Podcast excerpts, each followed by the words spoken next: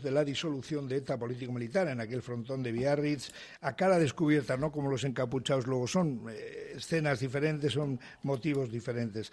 En el 64 Teo entra en ETA, en el 69 es detenido, es uno de los protagonistas de los tristemente recordados juicios de Burgos, junto con Mario Naindía y otros más fue condenado a muerte, en fin, bueno, el 77 y por las presiones populares, por la amnistía sale y quería yo hablar con Teo a ver qué le parece este aniversario. Teo Santos, Teo Santos, Teo Uriarte, muy buenos días días, perdóname, Teo.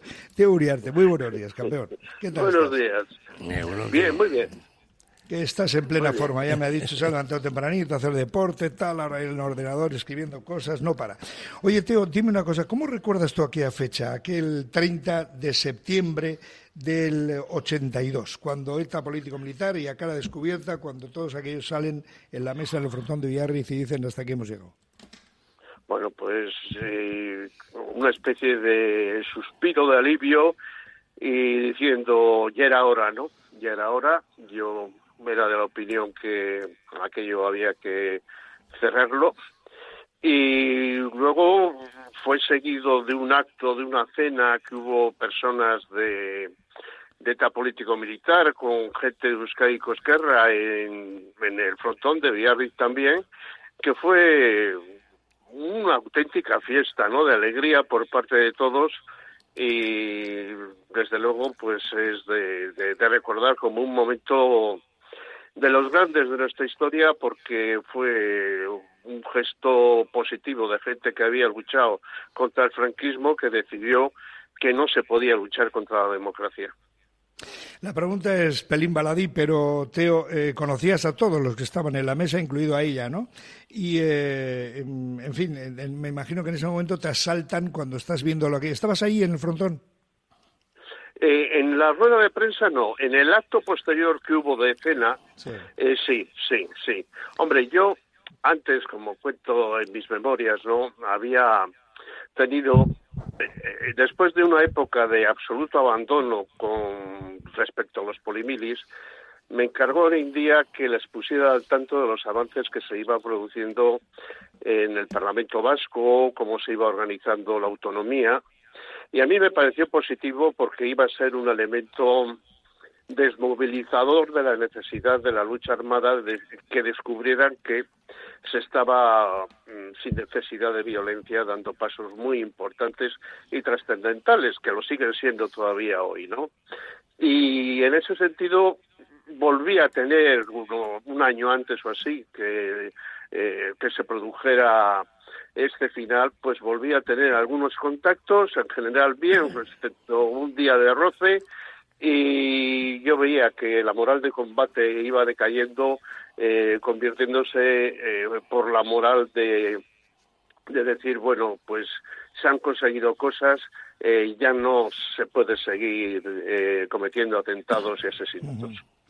Sobre la mesa en la que estaban sentadas diez personas figuraba el símbolo de ETA, ellos a cara descubierta y ella a cara descubierta, la Curriña presidía aquello, y la fotografía de Pertur.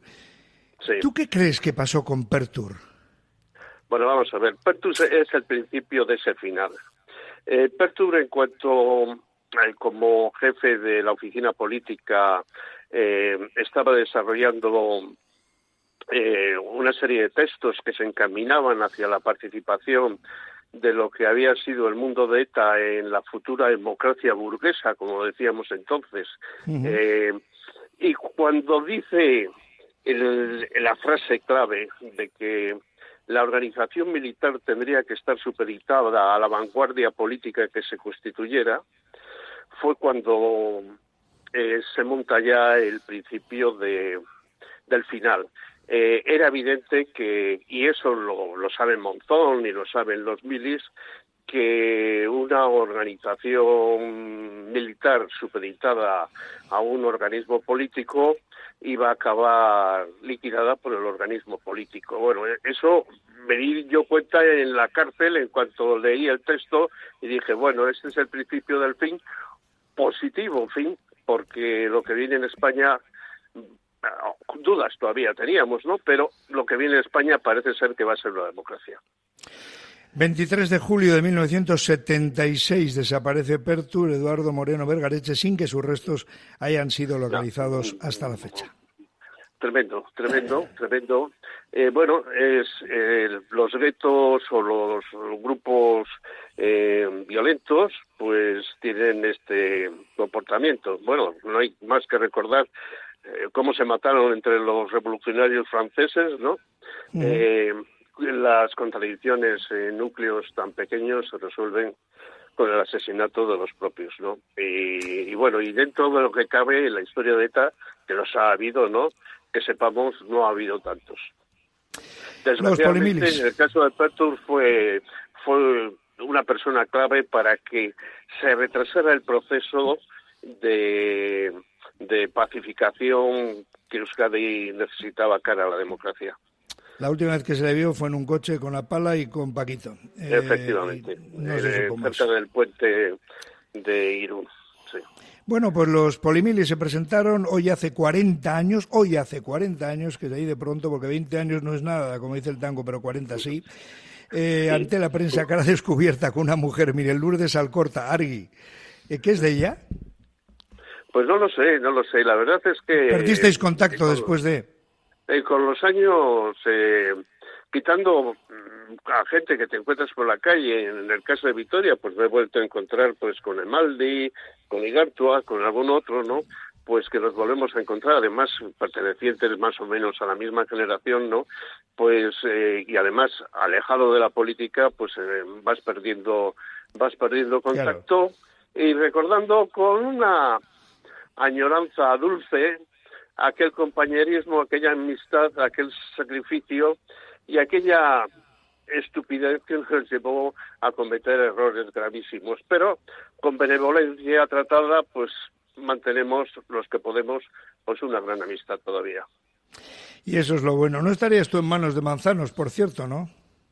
No, yo no, no, no, no.